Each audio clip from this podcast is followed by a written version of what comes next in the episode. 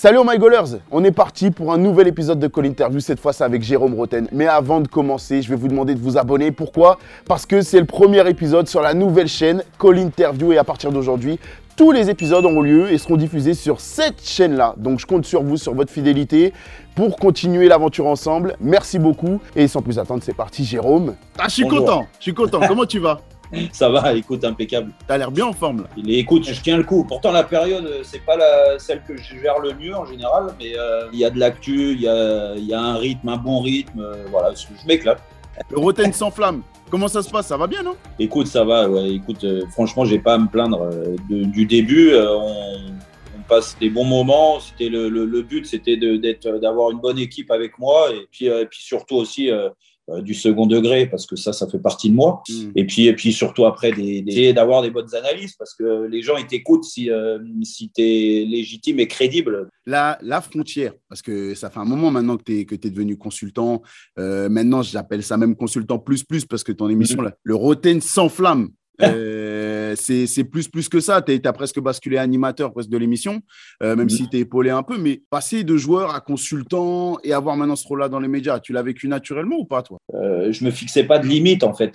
Mhm. Et, euh, et je voulais toucher à tout, débriefer des matchs, commenter des matchs. Euh, une fois que j'avais fait le tour de ça, euh, essayer d'animer une émission à mon nom, parce que euh, toutes les émissions euh, qui ont marché euh, avant moi, euh, c'est souvent euh, incarné par une par un ancien joueur. Donc euh, voilà, c'est ce que je voulais. Il a fallu bosser, bosser, bosser, en Mhm. faire, euh, en faire beaucoup d'émissions pour me sentir à l'aise. Et puis après, bah, après savoir si, euh, comme tu dis, dans l'animation, parce que ça c'est autre chose, si j'arriverais à faire plus ou moins le rôle du journaliste au départ, parce que Ouais. l'animation, lancer une émission, c'est plus un journaliste qu'un consultant à la base. Mais euh, il faut essayer de faire les deux, et pour l'instant, ça va. Pour l'instant, on ne veut pas me couper la tête, donc ça va. Après, après ça arrivera peut-être. hein. Bon, on te souhaite, euh, on te souhaite que, du, que ça continue comme ça, et que ça aille crescendo. C'est la pire des choses, entre guillemets, que je te souhaite. Euh, bon, J'ai plein de questions à te poser, Jérôme, donc il faut qu'on parle de tout. Euh, euh, L'équipe nationale, OK Mm.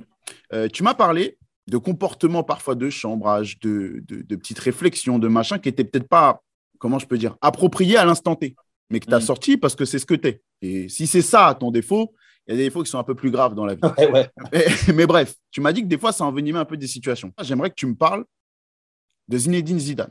Mhm. Aujourd'hui, tu as sorti un livre. J'ai fait beaucoup de. Je suis revenu beaucoup sur tes déclarations, sur tes mea culpa aussi, notamment sur celui de William Gallas, que j'ai trouvé super touchant. Euh, L'échange, l'altercation avec Zidane, le, le petit couac avec Zidane. Aujourd'hui, tu l'expliques comment? Ta lecture des événements, j'ai vu celle de l'époque, j'ai vu celle que tu avais au fur et à mesure du temps. Aujourd'hui, celle de l'instant T, du Jérôme que tu es aujourd'hui, c'est quoi? Une incompréhension, encore une fois. Il y a tellement d'interrogations sur, euh, sur, euh, sur cet épisode-là, je ne sais pas. Est-ce que c'est un délit de sale gueule euh, de sa part? Est-ce que, en effet, comme tu as, dit, il me reproche, hein, il me reprochait un comportement euh, au sein de l'équipe de France pas approprié? Ça, ça, m'étonnerait. Parce que quand je te disais, euh, moi, j'ai des principes, Mhm. j'ai certaines valeurs, et pour moi, le, le mot respect, c'est plus important, genre, euh, euh, politesse, gentillesse. Après, ça ne veut pas dire que tu dois te faire marcher dessus. Hein. Non. Dire, comment, on, Mhm. on reste des adultes, dans un, encore plus dans le football. Donc, si tu veux grappiller des minutes de jeu avec des mecs qui sont champions du monde et champions d'Europe, bah forcément, il faut aussi montrer un peu de caractère. Ouais. Donc, si c'est ça qui me reproche, bah, c'est fort de café quand même. Alors, sur le terrain, ça peut arriver. Encore une fois, on en Ouais. revient pareil. Sur le terrain, je ne suis pas rancunier. Dire, D'un moment, bah, tu t'oublies. Mais des insultes, un mec avec qui tu partages le vestiaire, avec qui tu joues en équipe nationale, même si je n'avais pas 100 sélections, je, je, je, je trouve que voilà, c'était abusé. Et après, c'est surtout le changement de comportement de ça. Zizou, moi, les premières sélections tellement respectueux que je prenais un, kiff incroyable de m'entraîner avec ces joueurs-là. Je, me vois encore après les séances, c'est quand tu as fini, faire des passes longues, faire des passes longues avec lui, lui pied droit, pied gauche de 40 mètres, ça t'arrive toujours au bon endroit. Tu alors moi, pied gauche, euh, pareil, pied droit, euh, c'est un peu moins le cas. Pied droit, il vient fractionner. Ce que je veux dire, c'est que moi, je prenais. Et cet épisode-là, en effet, et je peux comprendre encore la frustration, l'énervement, parce que Zidane, qui représente le Real Madrid, qui se fait sortir par le petit Monaco, Hmm. Ah, c'est sûr que là, il allait en, prendre plein la tronche. Mais quand tu notes qu'après cette altercation avec moi sur le terrain, qu'il y a un changement d'attitude, que quasiment il ne me calcule pas, et que après tu le croises dans la, vie privée, même pas, il vient de dire bonjour. Je sais en 2006 pourquoi j'ai pas fait la Coupe du Monde, alors que lui revient en 2005 contre la Côte d'Ivoire et que je suis là et que je me fais huer parce que soi-disant j'étais pas content du retour de Zidane, n'importe quoi. Hmm. Là encore, une incompréhension, hmm. une étiquette qu'on te colle. Et bah, si tu veux ça, plus ça, plus ça, euh, plus la sortie de mon livre, que j'explique tout ça dans mon livre et que derrière, il se permet de m'appeler et de me sortir des choses, euh, voilà, euh, je te fais pas un dessin hmm. pour que je retire ce passage-là. Écoute, euh, je suis désolé, mais c'est mon histoire. Tu vois, mon livre, c'est mon histoire. Donc euh, après, bah, c'est sûr que ça ne m'a pas aidé parce que c'est comme ça. Mais... Et puis dernièrement, je te dis, là, là, on parle de ça il y a des années. Après, j'ai commenté les matchs sur Bein avant d'être sur RMC. Et un jour, on est sur Bein, on est sur un match en Italie. C'était à Naples contre le Real ou Rome contre le Real match de Ligue des Champions, on le commente, on descend en bas faire les réactions des joueurs. Le journaliste, donc Philippe Genin, fait réaction des joueurs. Il est arrivé et jamais m'a dit bonjour. Donc c'est que lui aussi a, a, beaucoup de rancœur euh, sur moi, mais c'est comme ça, c'est la vie. Ça, ça n'empêche que voilà, je, je, ne critiquerai jamais le joueur parce que le joueur, il était remarquable. Bon, Monaco, c'est Didier Deschamps. Monaco, c'est club champion de France euh, deux ans plus tôt. Tes six premiers mois, enfin, allez, quatre premiers mois, du coup. Ouais.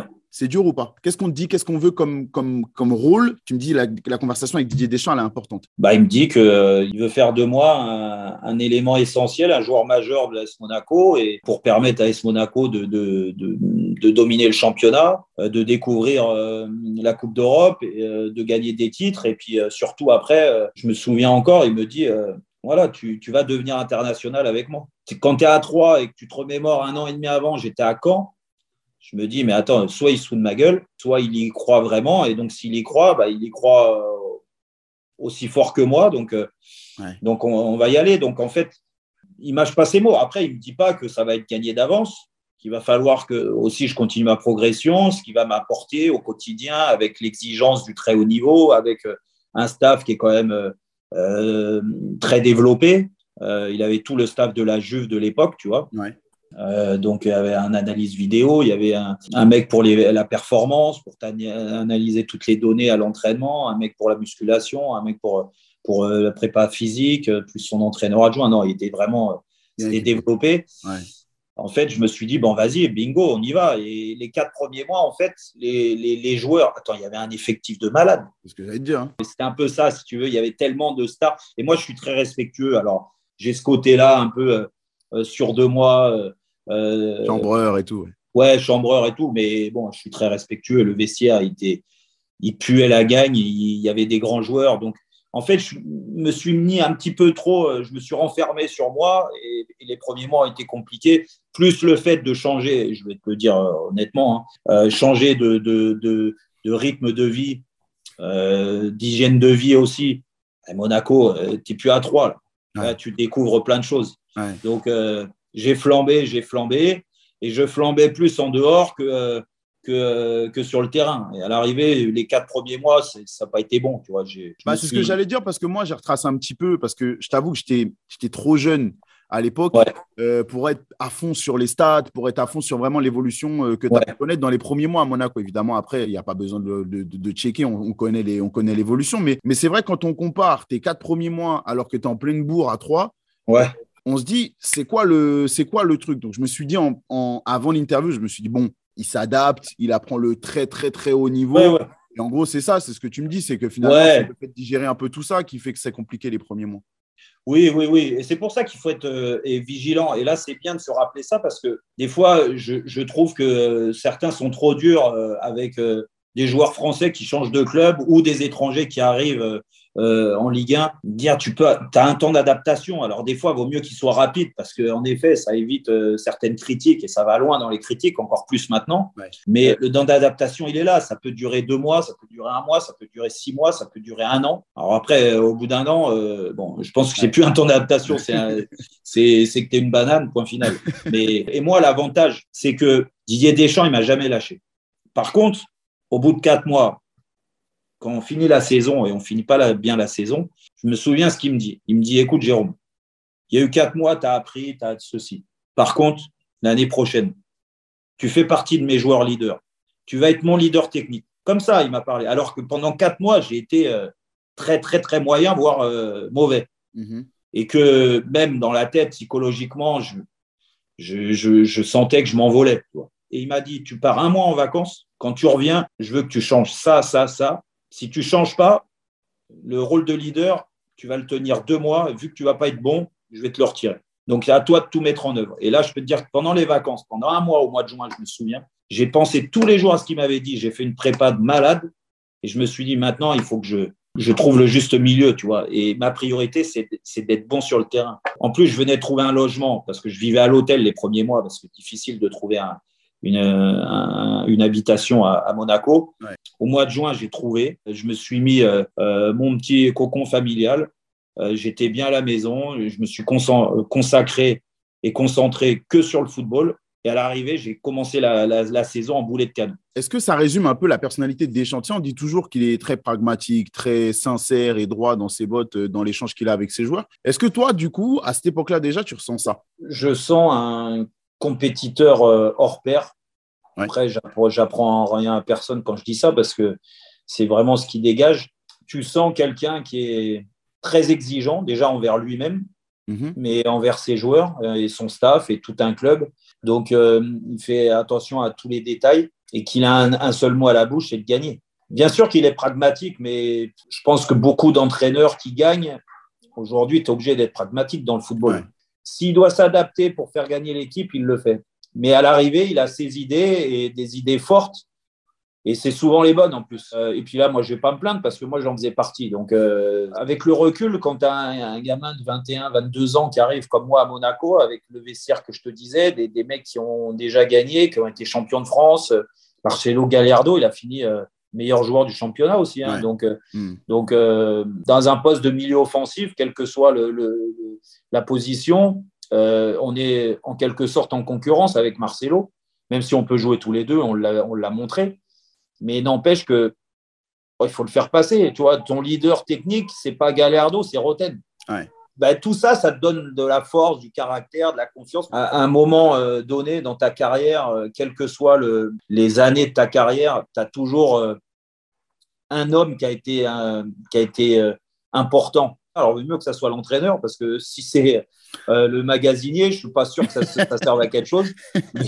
Mais, non, mais c'est vrai que voilà, si tu as un entraîneur, tu as une alchimie, tu as un truc particulier avec lui, bah, ça, te fait, euh, ça te fait progresser à vitesse grand V. Quoi. Pour le coup, il te fait confiance, le coach. Je pense qu'on peut dire que tu lui rends bien.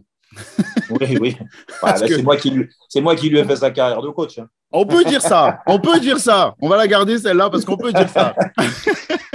Mais en tout cas, franchement, tu pètes tout cette année-là. Clairement, euh, le grand public, vraiment large de France, il découvre Jérôme Roten sur cette saison-là. Parce que c'est vrai que tu étais un bon joueur à 3, mais quand tu es, à Monaco et que tu fais ce record de passes décisives, etc., euh, c'est bon, il n'y a plus de secret. Tout le monde te connaît. Est-ce que euh, bah, l'intérêt, les, convoitises un petit peu, elles sont plus pressantes? Ouais, la deuxième saison, bah forcément, il y, a des, il y a des convoitises. Et il y a des convoitises parce que Monaco euh, vit un moment charnière, c'est que la présidence va changer, Campora va partir. C'est un mythe hein, euh, à Monaco. Hein. Il, a tout fait, euh, tout fait pour ce club déjà. c'est un président incroyable, comme j'ai très peu rencontré de personnes. Tu n'en as pas connu après des comme ça? Non, Bon, je crois qu'il y en a déjà, il n'y en a pas eu beaucoup, hein, des comme lui. Non, mais même, même au-delà de comme lui vraiment, mais un, un, président qui incarne comme ça un club qui, qui, à travers lequel le club vit un peu, tu vois? Ouais, je pense, je pense que ça, c'était les présidents de l'époque. Ouais. Il y en avait quelques-uns en même temps. Alors, on va pas en parler toujours, de, mais Bernard Tapie a été comme ça, euh, Claude Bez a été comme ça, Jean-Michel Aulas, il y en a un. Ouais, ce que j'allais dire. comme ça, même si, euh, voilà, l'évolution du foot, euh, je pense que par moment, il a fait, il a fait des erreurs, mais, mais n'empêche que des personnes comme ça qui incarnent autant un club, il n'y en a pas hmm. beaucoup. Moi, j'ai eu la chance de le connaître. Et donc, forcément, son départ a laissé un vide énorme. Et le club posé des questions. Tu sais, on est... Ça arrive pas souvent à Monaco que pendant deux mois, on n'était pas payé. Ah ouais Ouais, ouais. Donc, euh, pour te dire qu'ils se posaient des questions. Et on s'est dit, mais attends, il va falloir qu'ils vendent des joueurs pour euh, que financièrement on soit mieux. Et là, donc, il y a eu des discussions avec, avec nos agents pour des départs. Alors, moi, j'ai eu Lyon à l'époque, j'ai eu Marseille. C'était Alain Perrin, en plus, qui, venait d'arriver à Marseille. Donc, forcément, lui, il voulait me récupérer. bah, forcément, non, mais, mais, mais il voulait me récupérer. Ce qui est fou, c'est que ça arrive très rarement dans le foot, mais vu qu'on avait passé une, année incroyable, entre nous, on, a passé un, pacte et on s'est dit, mais les gars, on va rester, le club déjà nous a rassuré financièrement. On a envie de vivre la Ligue des Champions, de la mériter, de la, la, jouer ensemble. Didier Deschamps, qui avait bien senti les choses sur le recrutement euh, sur la première année, bah, va certainement bien sentir les choses sur la deuxième aussi. Bah, c'est ce qui s'est passé, en fait, et on est, et on est tous restés.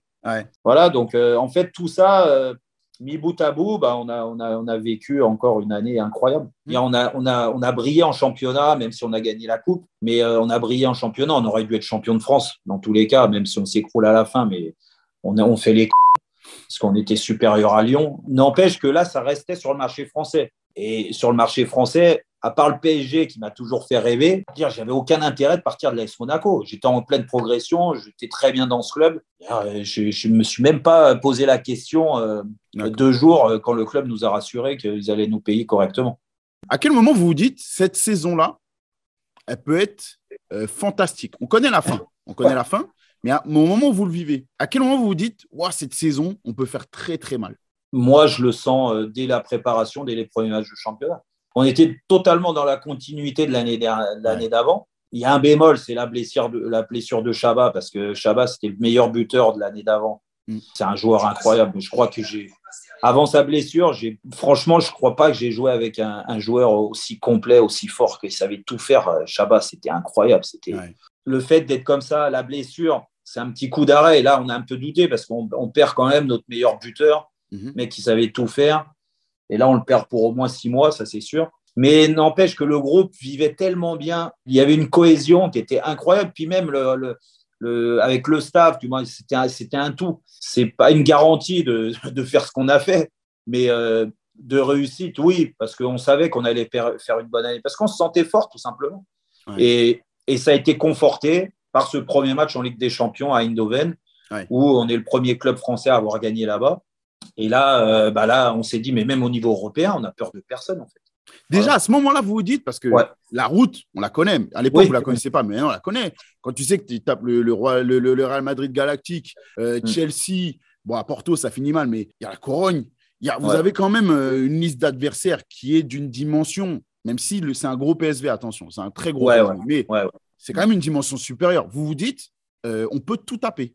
Aujourd'hui, c'est sûr que si tu parles d'Eindhoven, c'est toujours pareil. La nouvelle génération va dire Ouais, Eindhoven, c'est un bon club, mais bon, c'est moins fort que l'Ajax. Euh, oui, bah, c'est sûr que dans les, dans les faits, euh, en ce moment, euh, l'Ajax est supérieur à Eindhoven. Sauf qu'à l'époque, Eindhoven est supérieur à l'Ajax. Mm. C'est des Van Bommel, c'est des Robben, c'est Kezman qui marquait 35 buts dans le championnat hollandais tous les ans et qui est parti après à Chelsea. Gagner là-bas, c'est pas dans un stade en feu. Le Philips Stadium, il est incroyable ce stade, en feu et je, comprends qu'il n'y a aucun club français qui, avait gagné là-bas.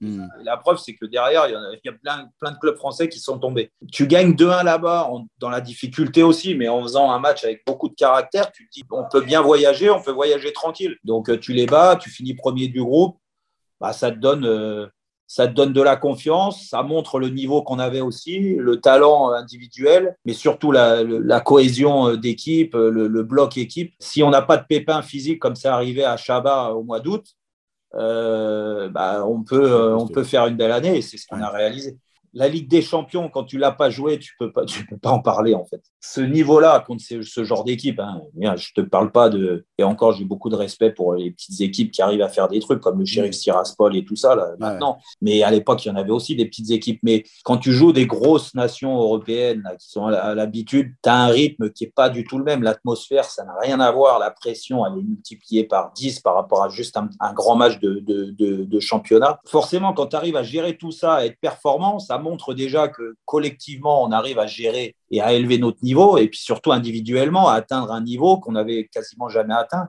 Avant ce match, après ce match-là, Je me souviens, on parle souvent dans le vestiaire. Moi, j'étais très proche de Pat Evra et avec Pat, on, passait nos mises au vert ensemble, même euh, dans la vie privée. Et, je, et on se disait à chaque fois, c'est quand la finale, la Ligue des Champions?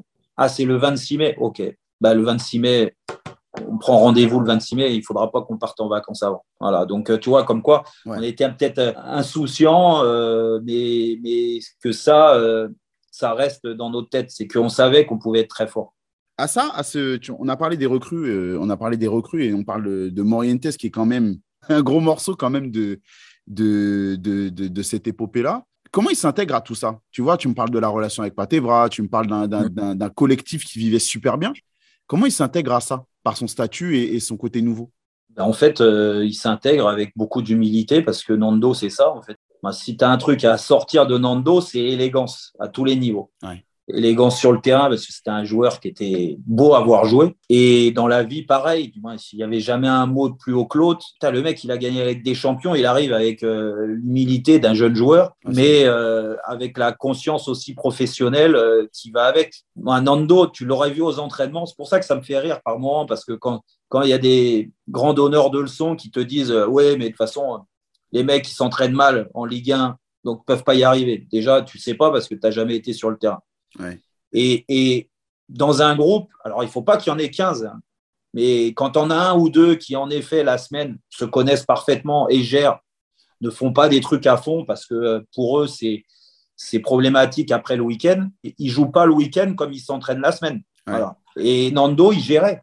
Il était en pleine, en, pleine gestion la semaine parce que son corps, il le connaissait parfaitement. Didier Deschamps, quand je te, je te dis, il réagissait aussi euh, euh, à l'individualité et il faisait en fonction de chacun. Encore une fois, il lui en fallait pas 10 comme euh, Nando ou comme Ludo de Julie, par exemple, mais il les gérait différemment parce qu'il mm. savait que ces mecs-là ne pouvaient pas être euh, à bloc toute la semaine.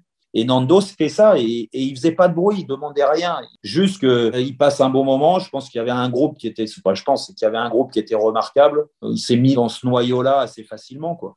Et puis, puis derrière, bah, derrière, c'est c'est la classe qui a parlé mais la classe sur les grands matchs. Hein.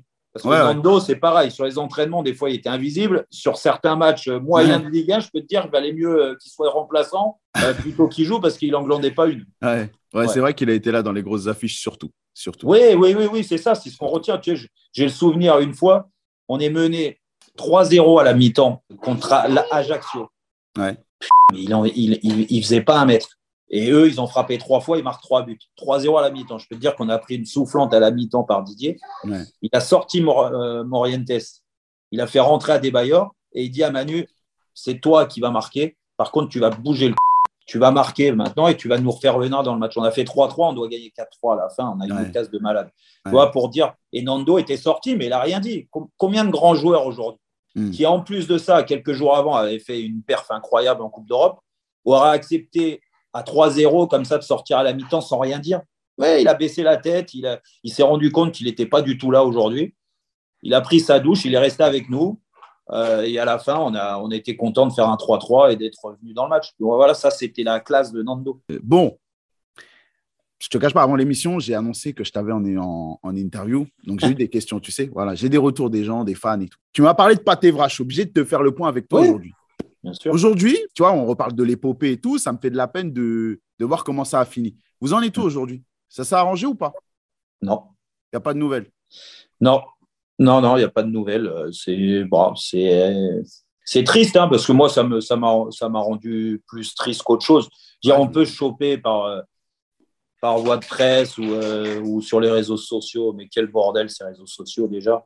Après, j'ai le premier, du moins, c'est moi qui ai lancé les hostilités après euh, l'élimination contre Manchester euh, United. J'étais au commentaire. Le PSG m'a tellement énervé ce soir-là que j'étais sur les nerfs. Je suis revenu à l'antenne alors que je devais arrêter.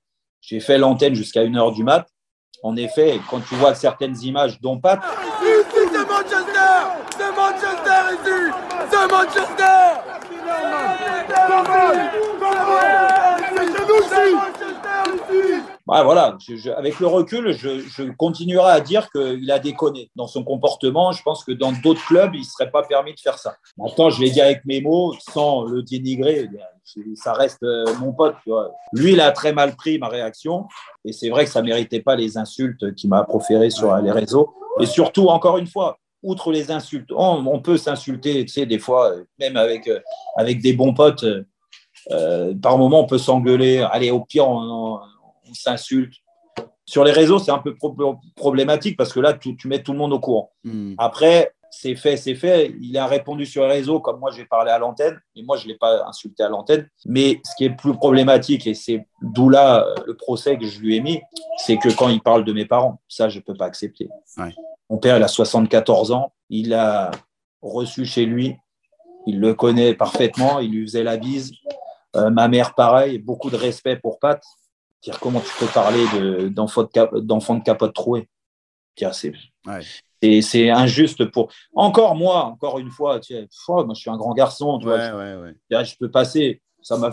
J'étais pas très content, mais là, c'est une insulte à, à, mes parents. C'est pas possible. Je peux pas accepter ça. Hmm. Dire que il est déconné dans sa réaction, qu'il soit allé au-delà, ok, mais pas ça. Avec le recul, ce qui m'a le plus déçu, c'est qu'il n'en prenne pas conscience et qu'il l'appelle pas mes parents en disant je m'excuse voilà, tu vois, tu as juste à appeler. Je pense que mon père l'aurait bien reçu. Euh, voilà, tu l'appelles, on s'explique. Après, derrière ça, forcément, on aura eu, nous, une explication. Et puis après, tu passes à autre chose. Mais là, c'est aller trop loin. Donc aujourd'hui, comme je te dis, je te réponds hein, très clairement, je n'ai pas de nouvelles. Mais ça, ça, ça me rend triste. Ça me rend triste parce, que, parce que des relations avec un joueur dans un vestiaire, bah, j'en ai connu des joueurs, on en a fait, lui aussi. Hein, Hmm. Mais des relations comme on a eu, qui étaient fusionnelles tous les deux, mmh. t'en arrivé à ce point-là, sans déconner. Mais bon, c'est la, la vie, c'est pas grave, on avance. Moi, il est en bonne santé, ça se voit, je le vois par moment. Euh. écoute, euh, le temps nous, euh, nous dira si, si, si, s'il arrive à, à, comprendre la situation. Hmm. Voilà. Hmm. Mais voilà, sans excuse pour mes parents, c'est pas possible. Ouais, c'est pas possible. Ouais, bah, ce qui me fait de la peine, c'est que je sens, je sens plus, euh, je sens pas de la gaz, enfin, je sens pas de la colère, je sens de la tristesse. Ouais, euh, ouais, c'est triste d'en arriver là. Ouais. En tout cas, merci de, de, partager ça avec nous parce que, parce que je sais que c'est jamais facile et, euh, et j'apprécie, j'apprécie que tu le fasses. je voulais rebondir sur une bonne note, mais malheureusement, c'est pas une bonne note. On termine sur Porto. Parle-moi un petit peu de l'approche de Porto, s'il te plaît. Dis-moi comment vous abordez le match, parce qu'il y a l'euphorie de tout le parcours, il y a l'euphorie d'une finale, il y a le. Alors, je ne sais pas si vous, vous le dites, mais le public français se dit Porto. Après Real Madrid-Chelsea, Porto, ça devrait être. Euh, et la preuve que euh, c'est une leçon pour le foot français à ce moment-là. Mais vous, vous l'abordez comment? Bah, En fait, tout ce que tu viens de dire, je ne te dis pas qu'on on, était sûr de nous hein, et qu'on l'avait déjà gagné avant de la jouer.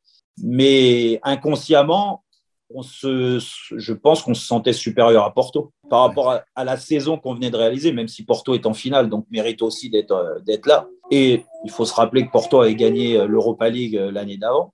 Donc, donc c'est pas une équipe qui découvrait, si tu veux, les finales européennes. Je pense qu'on l'a abordé avec la confiance, la force qu'on avait montré ces derniers, ces, les, matchs d'avant, en se disant ouais, on va les renverser. Mm. Mais ça reste une finale dans tous les cas. Donc, quand on a joué des comme ça, tu te dis, ah ouais, une finale, euh, en fait, pour moi, il n'y a pas de favori. Finale, il n'y a pas de favori. C'est 50-50, les deux méritent d'être là. Les deux, quel que soit le parcours, que tu aies éliminé les meilleures équipes européennes ou, euh, ou, euh, ou un, parcours qui est entre guillemets plus facile, arriver en finale, ça, ça, ça montre la force, le caractère d'une équipe. Si c'était à refaire, oui, je l'aborderais individuellement, mais même collectivement, euh, je pense qu'on l'aborderait différemment. Puis l'autre erreur, je pense que Didier a voulu nous, nous retirer toute cette pression extérieure euh, médiatique en partant très tôt en Allemagne. On était enfermés dans un hôtel à partir du samedi, samedi, dimanche, lundi, mardi, mercredi. Cinq jours, tous les jours à, avoir euh, que le staff et les joueurs entre nous, à lire la presse, à s'entraîner, à se reposer, à faire de, la récupération et tout ça. Je pense qu'au d'un moment, on est, on a fait le match avant. On a fait le match avant. Et si le match, tu l'as, as déjà réfléchi le dimanche soir, le lundi, le mardi, euh, bah, tu perds de l'influx forcément. au bout d'une bonne mi-temps, euh, qu'on était mené à zéro, on n'a pas eu la, force, le caractère euh, et la force physique pour, pour réagir.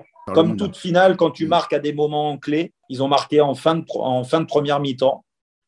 et en début de deuxième. Qu'est-ce que tu veux faire? C'est un petit regret hein, parce, que, parce que franchement, on n'était pas loin.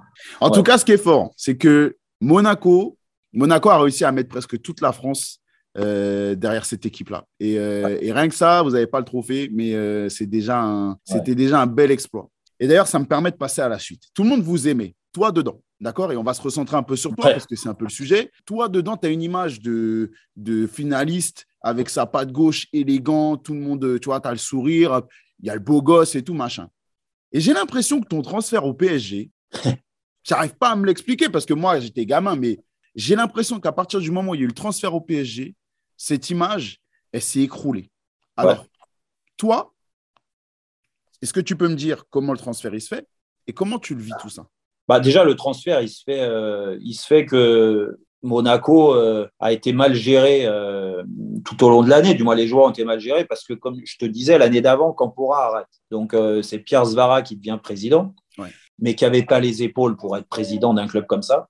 Donc, il arrive quand même que Pierre Zvara, qui est un an de présidence, est le président de l'équipe qui finalise la Ligue des Champions.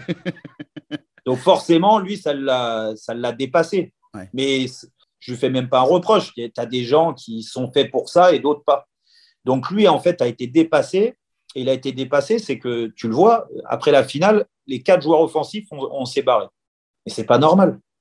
Fais en sorte déjà que dans l'année, tes joueurs, tu les récompenses, tu les prolonges.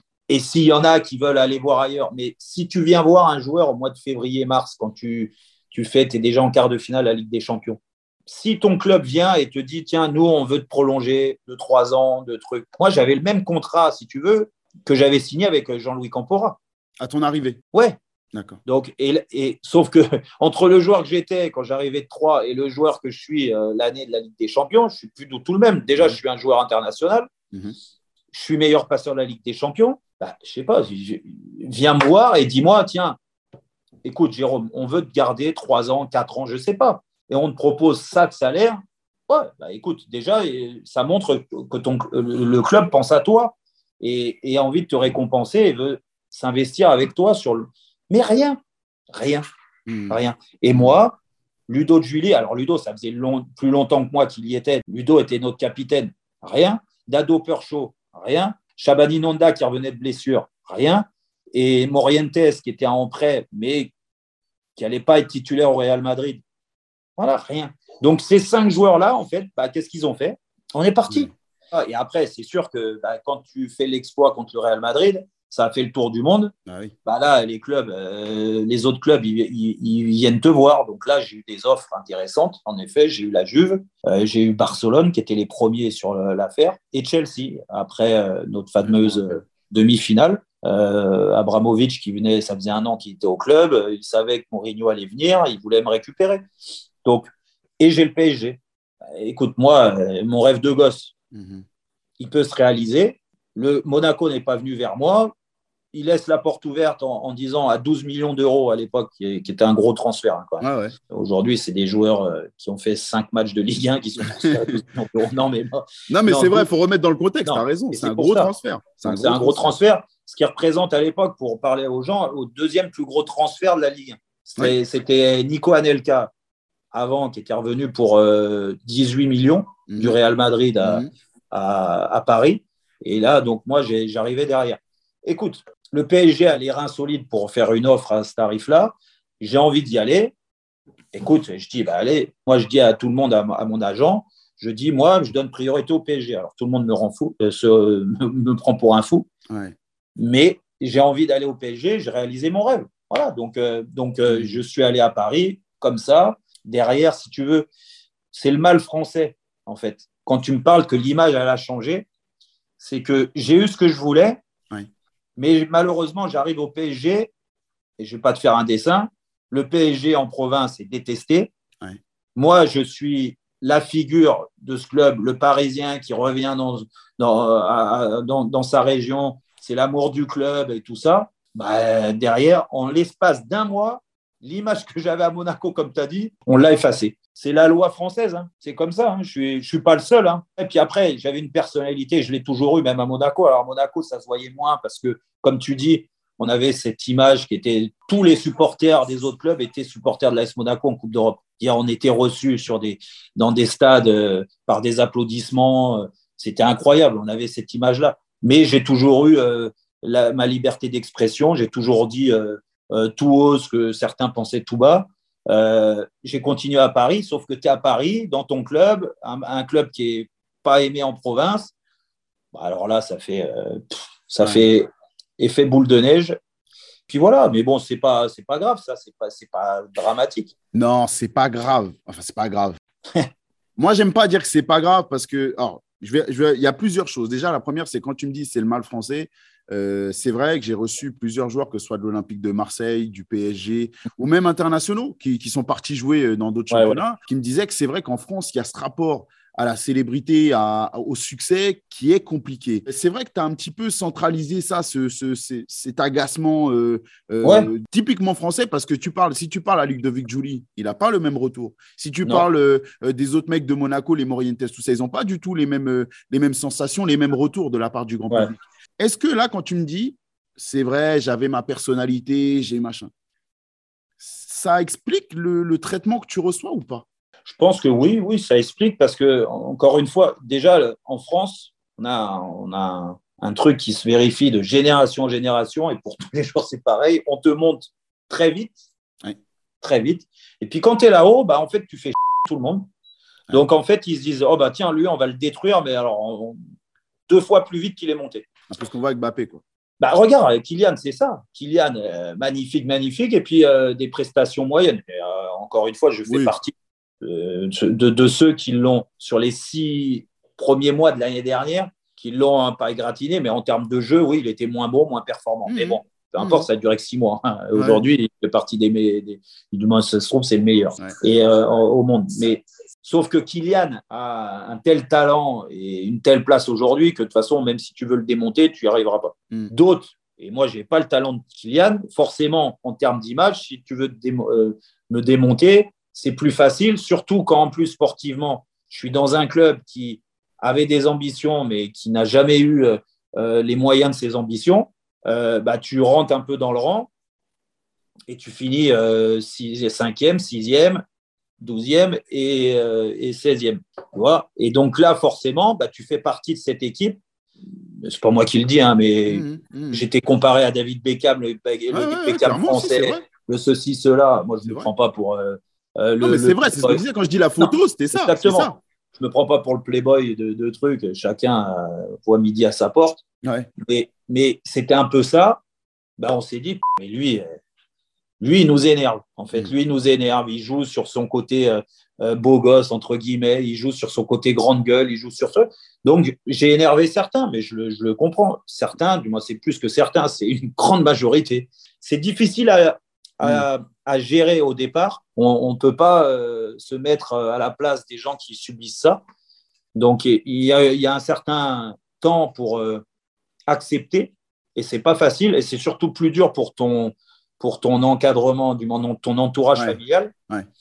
Parce que ça, c'est difficile. Je sais que mes parents en ont quand même pas mal souffert. Et puis après, tu, fais, tu te dis, bah, c'est pas grave, parlez. Si vous pensez que je, que je manque d'humilité, que je me la raconte, que ceci, que cela, que c'est les gens, quand ils ne connaissent pas, ils ont le droit de penser ça. Moi, Le, seul truc que je peux dire et que j'ai jamais changé, mis à part les quatre premiers mois à Monaco, mais je t'en ai parlé, je pense toujours, et jusqu'au bout de ma vie, et mes, mes, enfants sont élevés comme ça, moi, je suis respectueux avec tout le monde. Donc ça, quand tu me connais, après, j'ai mes défauts, hein, attention. Mhm. Quand tu me connais, tu sais que je suis comme ça, j'ai été éduqué comme ça. Moi, la politesse, la gentillesse, ça fait partie de, de, ma vie. C'est en moi. Après, j'ai l'image qui est comme ça. Et, après, et puis en plus, quand tu as un peu de second degré ou tu es chambreur, mm. bah, les gens ne comprennent pas. Mm. Parce que ça m'est arrivé aussi. Hein. Mm. Peut-être de chambrer dans un moment, il ne fallait pas que je chambre j'ai fait des conneries. Hein. Je le, je le... Mais en termes d'image, ça joue beaucoup. Quoi. Tu me parles là de, du traitement, de la vision un peu que les gens avaient. Mais quand même, euh, je voyais Jérôme Roten vice-champion d'Europe, qui a tout cartonné à Monaco, qui détient le record de passes décisives, qui aujourd'hui, enfin, Di Maria l'a égalé, il y a un petit peu un petit scandale ouais, dessus. Mais ça ne compte pas, je lui ai dit à Di Maria, je lui ai dit, je lui ai dit, attends, il joue avec les meilleurs joueurs au monde. Il a rigolé. Vas-y, on va dire que tu es au-dessus de lui. Tu arrives avec ce statut-là, tout ce que tu as réussi, de Monaco, machin. Le PSG, certes, finit devant vous cette année-là, parce que vous, vous chutez un peu à la fin, mais ouais. quand on voit comment évolue le PSG, tu as fait l'énumération des classements que, ouais. que vous avez vécu. Tu dis que tu as ce mec-là, qui est international, qui vient chez toi, alors qu'il a des propositions de Chelsea, de Barcelone, il vient chez toi. Il est fidèle au club. Parce qu'à un moment, il y a le. Et on, je vais te demander de me détailler un petit peu ça, mais il y a le, le faux départ à Lyon, qui, est Ouais. quand même, euh, qui aurait pu et qui se justifiait, tu vois, par rapport Ouais, à l'avancée ouais. du PSG, Bien tout se justifiait. Mais tu restes. Tu es quand même performant au PSG sur la globalité. Tu es quand même performant au Mm. Paris Saint-Germain. On se dit, mais les mecs, ils comprennent pas ou quoi? Pourquoi c'est lui qui siffle Pourquoi, euh, pourquoi c'est lui qui prend alors qu'il y avait un tel, un Eh. tel, un tel qui sont un peu moins, qui pourraient prendre aussi, tu vois? Mais parce qu'il y en a, il y en a, il y en a, ils sont plus fourbes. Voilà. Ben, c'est ça en fait. C'est qu'il y, y en avait dans notre période à Paris. Mais encore une fois, moi j'assume, hein, j'ai ma part de responsabilité, mais dans ma sûr. période à Paris sur des saisons, c'était plus facile de, de, de me mettre moi en avant euh, sur plein de trucs plutôt que d'assumer leurs responsabilités. Donc j'ai pris, euh, j'ai pris euh, beaucoup plus. Et puis en plus, je me, je me cachais pas. Moi, j'ai sorti des, des, des, des- des phrases à chaud après les matchs quand on faisait pas les efforts et je me, et je, et je me mettais dedans. Je te raconte pas dans le vestiaire comment c'était perçu par moment. Euh, des joueurs qui euh, qui veulent même pas te, de te dire bonjour parce que soi-disant j'ai- dit ça, ça, ça, sans les citer. Hein.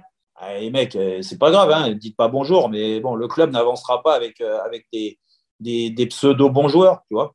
Donc, ça, je l'ai dit aux dirigeants. Et puis après, bah, tu as les, les, supporters, hein, forcément. hein. Et quand tu... et moi, j'ai toujours dit, hein, je je me, je me cache pas et j'ai fait des mauvais matchs par moment. Mais moi, j'avais besoin des autres aussi pour être bon. À Monaco, j'ai été bon parce que j'avais une équipe derrière moi. J'avais une équipe, j'avais des joueurs qui me permettaient de jouer dans un certain rôle. Hmm. Et puis j'avais des grands joueurs qui, qui avaient l'humilité, euh, toute l'humilité euh, qu'il fallait pour euh, atteindre le très haut niveau. À Mm. Paris, j'en ai eu très, très peu. Il y en a eu très peu.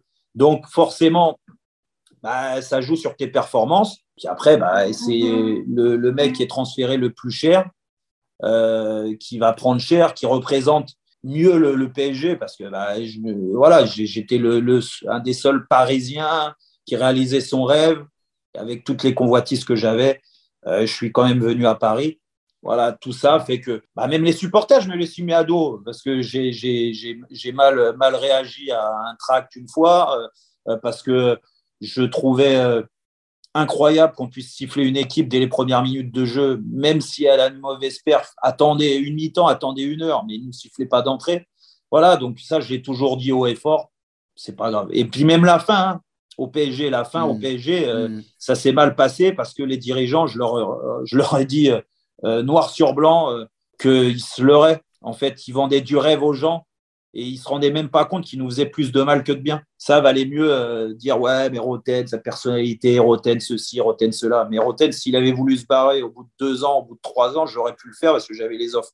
Mais je suis toujours resté parce que c'est mon club et parce que je je, je prenais pas le PSG comme un tremplin comme beaucoup de joueurs à l'époque.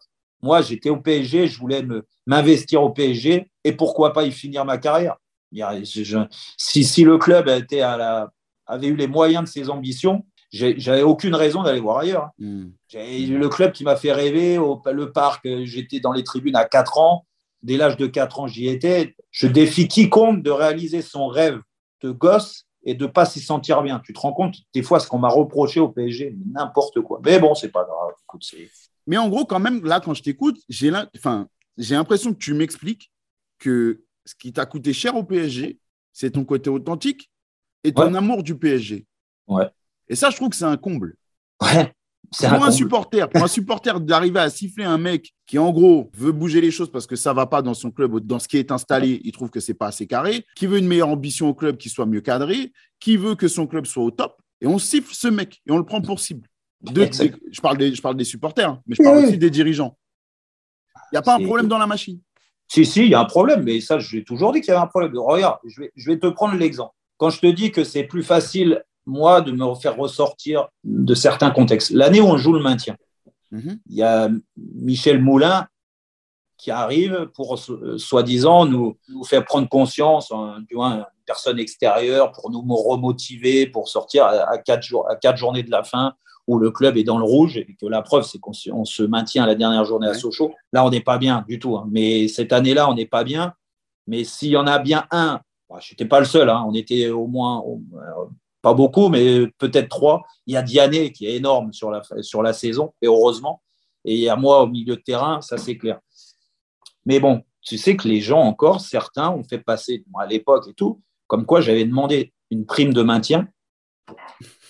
Non, mais t'imagines pour qu'on on, soit récompensé d'un maintien du club. Non, mais tu te rends compte. Et, c'est sorti. Et, les sifflets de l'époque sur la fin de saison, les gens ont gardé ça en mémoire. Hmm. C'est incroyable. Et même encore, là, quand je te parle de ça, sur les réseaux sociaux, par moment, quand tu critiques les joueurs du PSG, parce qu'il y a certains joueurs qui méritent d'être critiqués, je suis désolé, et je le dis haut et fort, parce qu'il n'y a pas assez d'investissement, parce qu'il n'y a pas assez d'amour du club. Ça, c'est mon ressenti, mais ça se voit de toute façon.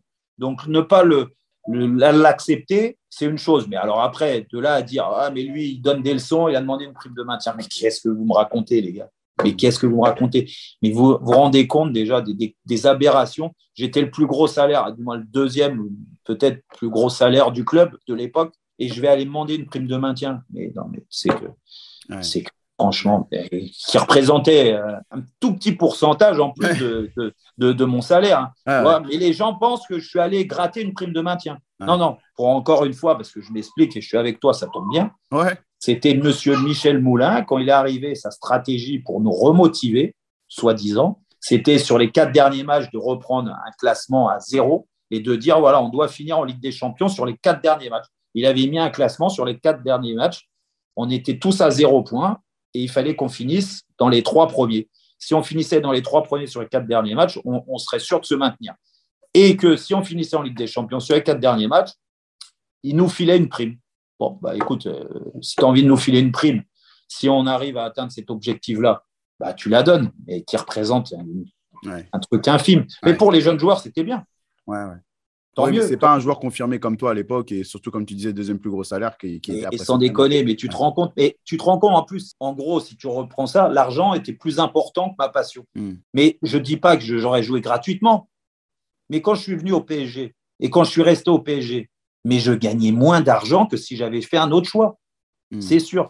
Si je pars à Lyon, je gagne euh, peut-être 20% euh, de plus qu'au Paris Saint-Germain. Et en plus, en ayant l'assurance entre guillemets, de gagner des titres. Parce que l'année où, euh, je dois y aller, ils font doubler. Ils font championnat et coupe. La preuve, ils nous battent en finale de coupe. Pour te dire que l'argent, ça n'a pas été mon moteur numéro ah, franchement, pas du tout. Mais bon, après. Non, mais c'est important de le dire. C'est important de le dire. Eh oui, c'est sûr. C'est important de le dire. Mais justement, c'est mon dernier point sur le Paris Saint-Germain parce que j'allais parler de ta sortie, mais tu t'en parles. Tu me l'as toi-même expliqué un petit peu ton départ, qui est plus lié à, à des désaccords de vision long terme et implication euh, vis-à-vis de la direction qu'un réel problème de qualité de joueur. Mais voilà, la dernière, la dernière interrogation sur le Paris Saint-Germain, elle concerne ce faux départ. Est-ce que tu peux me remettre un peu dans le contexte? Comment euh, ça, ça, ça, bourgeonne un peu dans ta tête et pourquoi surtout ça ne se fait pas? À Lyon? Ouais, à Lyon. En fait, ça ne se fait pas parce que, parce que je, pour tout dire, ça faisait euh, donc 2007, euh, ça faisait trois ans que j'étais au club. Donc au bout de trois ans, normalement, si tu es content d'un joueur, tu fais en sorte de le prolonger. Mhm. Sinon, tu prends le risque, comme ça arrive euh, dernièrement, que le mec, à un, an de la fin de son contrat, il, puisse quasiment signer où il veut et tu perds, tu perds l'investissement que tu as, mis sur lui. Donc, il y a des discussions qui, sont faites pour prolonger. Mhm. Sauf qu'à l'époque, comme tu l'as dit, je, réalisais euh, des bonnes saisons, mis à part la première où euh, bah, la première, je me pète la cheville, donc je rate cinq mois. Mais sinon, derrière, euh, je, je redeviens international, on gagne des titres, même si ce n'est pas le titre de champion, mais on gagne soit une Coupe de France, soit une Coupe de la Ligue. Donc, ils veulent me prolonger, mais sauf qu'ils veulent me prolonger en baissant mon salaire. Qu'est-ce que je dis, moi? Je dis, mais non, mais vous êtes malade. Je ne vais pas, vous n'avez pas de moyens ou, pas? Parce que si moi, vous voulez me baisser mon salaire, on ne va pas recruter des joueurs pour viser le haut du tableau. Donc, si c'est le cas, vous me le dites. Et moi, j'ai une offre. Ouais, mais quoi? Bah, J'ai une offre de Lyon. Donc, à l'arrivée, les discussions, ça faisait quatre mois que c'était Il n'y avait rien, il ne se passait plus rien. Mon agent me dit, écoute, franchement, a un contrat à la baisse, moi, je serais toi. Je. Tu as fait l'effort depuis trois ans de rester au PSG, euh, de venir, tu as vu ce que ça donne. Moi, je te dis, va dans un club comme Lyon qui va te permettre de jouer avec des champions et tu vas gagner des titres parce que vous serez la meilleure euh, équipe de France. Au départ, je suis un peu réticent, puis je lui dis, bon, vas-y, allez, Banco, allez, vas-y, vais à Lyon, ils ne veulent pas rien savoir. Et en fait, je suis en stage à Deauville, j'ai repris avec le PSG, hein. mhm. on est en stage à Deauville. Le club, moi, j'appelle le président, je lui dis, voilà, c'est bon, l'offre est arrivée sur votre table, moi, vous l'acceptez, il y avait une offre de transfert et, je vais signer à Lyon. Mon agent, il est déjà à Lyon. Je dois partir le midi du stage en train pour euh, descendre à Lyon. Et là, euh, mon président Alain Kézac, avec les, avec les actionnaires euh, Colonie Capital, ils viennent en stage et ils me rencontrent le matin avant de prendre mon train à midi en me disant Mais qu'est-ce que tu veux? Je dis Mais foutez de moi, quoi? Ça fait quatre mois que je vous dis ce que je veux je veux pas un contrat à la baisse. Point final. Ça monte les ambitions. Et en plus de ça, il faut que vous me euh, une garantie de, recruter des joueurs euh, internationaux parce que je reste persuadé et encore aujourd'hui qu'un club comme le PSG ou comme Marseille, si tu n'as pas quasiment que des joueurs internationaux, tu peux pas y arriver. Hmm. Voilà, des bons joueurs de Ligue 1 et ça s'est vu dans mon passage au PSG, il y en a eu beaucoup. Et les mecs, ils n'y arrivent pas parce que grosse pression, parce que tu dois être plus fort que les autres sur le terrain. Euh, à tous les niveaux et qu'un joueur, un bon joueur de Ligue 1, ça suffit pas. Donc là, il me montre, si tu veux, en l'espace d'une heure de discussion, ils me font une proposition où là, j'ai une bonne proposition, quelque chose qu'on réclamait. Ce n'est pas du simple au double. Hein. Ça faisait quatre mois que mon agent essayait d'avoir cette, euh, cette proposition-là sur la table. Là, en une heure, ils m'ont posé le contrat sur la table en me disant, ben, ben voilà, on, accepte ça, ça, ça, qu'est-ce que tu en penses? Bah, je dis, mais moi, ce que j'en pense, ça fait quatre mois qu'on parle de ça, on parle pour ne rien dire. Il me dit, non, mais on veut pas que tu ailles à Lyon, on veut que tu restes. Nous, on te montre qu'on fait un effort et tout ça. Donc, je suis resté à Paris. Et j'étais très content de rester au PSG parce que c'est mon club. Je n'étais pas venu là pour re-signer à Lyon derrière. Au pire, si je partais de Paris, là, je partais à l'étranger dans un grand club. Et avec tout le respect que j'ai pour Jean-Michel Aulas, que je remercie encore d'avoir pensé à moi à ce moment-là, j'étais bien mieux au PSG. Hmm. Hmm. Donc j'ai re-signé, mais sauf que le problème, c'est qu'ils m'ont fait signer. Ils ont mis beaucoup d'argent, beaucoup d'argent, oui, c'était un beau contrat quand même, sur moi, mais derrière, ça, ça les a certainement empêchés de recruter d'autres joueurs. Et ça, c'était un problème. Donc on était dans le vrai problème d'avoir le moyen de ses ambitions. Euh, Exactement. Mais ça, c'est comme tous les ans, quand ils t'annonçaient tous les ans les dirigeants. Et nous, on ne pouvait pas dire le contraire. Moi, quand je commence un championnat, j'avais envie de le gagner que ce soit avec Troyes, avec Caen, avec Monaco ou avec Paris. le problème, c'est qu'à Paris, c'est multiplié par 10. C'est-à-dire que quand tu dis aux gens, oui, on veut être champion, et que tu te retrouves à jouer la, relégation, mais je ne te dis pas que on avait l'équipe pour jouer la relégation. Non, on avait une équipe pour finir milieu de, tableau, mais pas mieux. Parce que si tu refais l'effectif de cette saison-là, mais bien sûr qu'on savait qu'on allait galérer, bien sûr. Mais sauf que les dirigeants, ils pensaient, euh, euh, à l'époque, tout connaître. Et la cour des miracles. Et puis après, bah, ça tombe sur des, sur des investissements, sur euh, Souza, Everton, et j'en passe. voilà. Non, mais c'est vrai. Mais ah, il m'a lâché une punchline à la fin euh, que j'avais terrible, C'est terrible. Et toi, il y a Albert Banning, il y a les jeunes qui arrivent. Et encore une fois, ce n'est pas des critiques contre ces joueurs-là. Non, non, mais c'est que quand tu veux l'ambition du Paris Saint-Germain, je comprends ce que tu veux dire. Euh, On est obligé de biser plus haut. Tu, prends Des, des, Christophe Landrin, des David Elbuic, euh, des, des mecs qui étaient des, bons joueurs, des, bonnes équipes de Ligue Mais à Paris, ça suffit pas, les gars.